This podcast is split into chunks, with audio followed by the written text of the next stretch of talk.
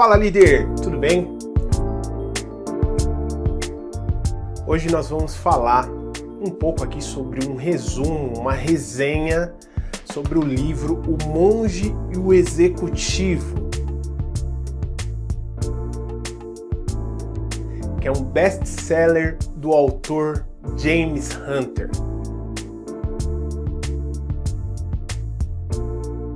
Esse livro ele ficou muito famoso uh, por ser um clássico no conceito de liderança e muitas pessoas pesquisam sobre audiobook, livro uh, relacionado ao monge e o executivo.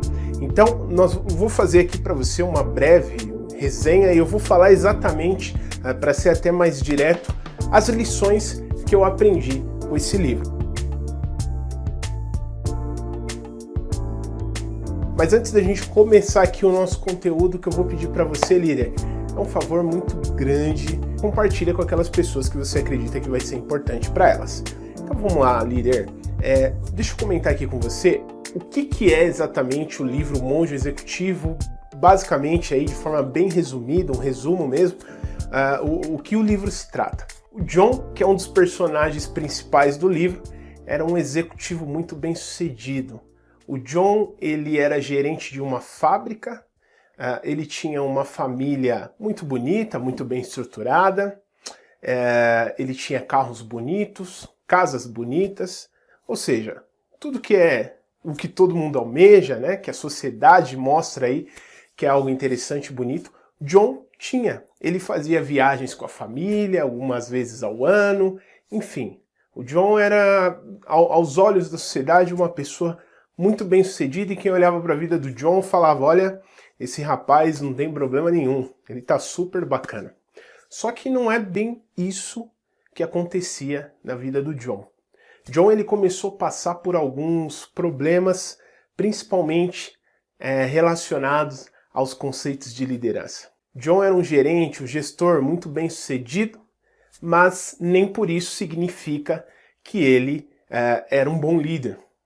Então esse é o primeiro mito e essa é a primeira lição que eu tirei do livro Monge Executivo. Nem sempre uma posição ou um cargo significa que a pessoa é um grande líder. Isso é muito importante a gente ficar atento, né? A liderança ela não está associada diretamente ao cargo ou à posição, mas a liderança corresponde como esse líder tem o poder de influência em relação às pessoas em busca de um objetivo comum.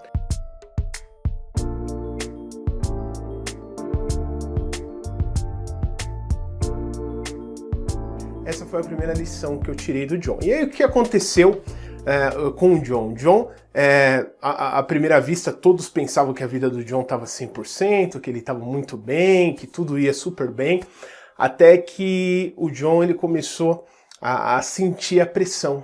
Ele começou a surtar um pouquinho, sentir a pressão nesse sentido. A esposa já percebeu isso, não é? E John começou a, a, a, enfrentar problemas, como por exemplo as pessoas da fábrica que começaram a fazer greve. John ele viu que ele estava perdendo o controle da equipe. John ele viu que naquele momento uh, a sua liderança tinha se perdido. E aí o John imediatamente, junto com a esposa, procurou uma ajuda. Ele procurou ali é, se afastar um pouco do trabalho e buscar é, um momento de paz, um momento de tranquilidade. Essa é a segunda lição que eu tiro da vida do John. Muitas vezes as pessoas acreditam, ainda mais hoje com o Instagram, que a vida está 100% das pessoas, que porque a pessoa tem um carro, uma bela casa, a vida é só isso, a vida é perfeita por aí. E nem sempre é, nem sempre o externo representa o interno daquilo que a pessoa passa.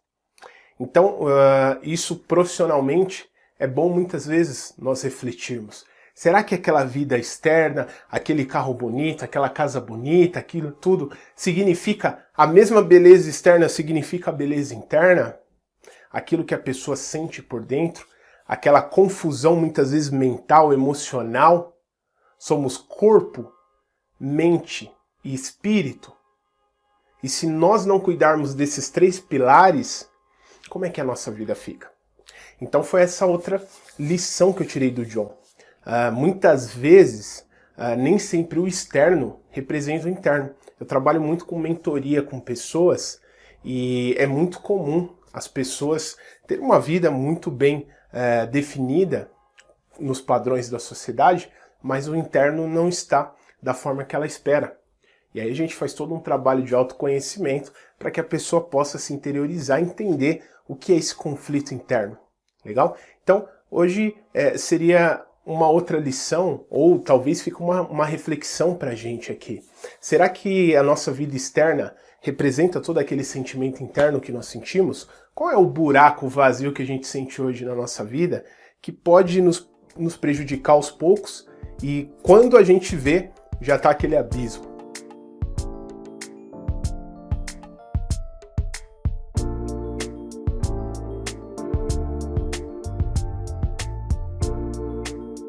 Foi o que aconteceu mais ou menos com o John. E aí o que aconteceu? O John foi para o mosteiro, legal? O que, que o John foi fazer? Quando o John chegou lá, ele encontrou um monge. E esse monge, ele era é, um, um, um monge que já foi executivo no passado. E o que, que esse monge fez? Esse monge ele começou a fazer um trabalho junto com o John primeiro. Começou a ensinar de uma um mosteiro, só para deixar bem claro para você, como se fosse um lugar muito zen, que a pessoa vai para descansar, para pensar um pouco sobre a vida, para refletir. E aí, e aí já está a terceira lição, tá? Que eu quero deixar para você. Às vezes vale muito a pena você parar um pouco sua vida e refletir do que continuar o que nós chamamos, Robert Kiyosaki fala muito sobre isso, na corrida dos ratos quando a gente está na corrida dos ratos, aquele corre, corre, vai para cima, vai para baixo, você não para para pensar na sua vida, você não para para pensar um pouco sobre o que está acontecendo, sobre os seus conceitos, quais são seus pontos fracos que te geram ameaças, quais são seus pontos fortes que você pode aproveitar como oportunidades. Então a, a gente fica naquela corrida dos ratos e muitas vezes a gente não para para refletir na vida. E quando vê, o problema já está ali. Então, quando John encontrou Simeão, que era um ex-executivo que passou por todo é, é, esse é, essa correria do mundo corporativo, toda essa coisa, ele começou a ajudar o John a refletir um pouco na vida. Não só é, na sua paz interior, mas também em conceitos de liderança. O que era liderança e o que não era. Não estava muito claro ainda para o John. E John ele não sabia aplicar os conceitos de liderança no dia a dia. E quando ele viu, ele tinha perdido o controle da equipe, ele tinha perdido o controle inteiro da fábrica, as pessoas começaram a fazer greve por não saber conceitos de liderança. Ou seja, é, uma outra lição que eu tirei do John é quando você não entende conceitos de liderança e você também não coloca isso em prática, isso pode gerar um problema muito grande não só para você, mas para sua equipe também. Ou talvez para sua empresa, ou talvez uma possível demissão e você não sabe o porquê. Ou seja, quando você não entende o conceito de liderança, começa a perder o controle da equipe, impacta os resultados e aí já viu, a coisa foi pro vinagre, né?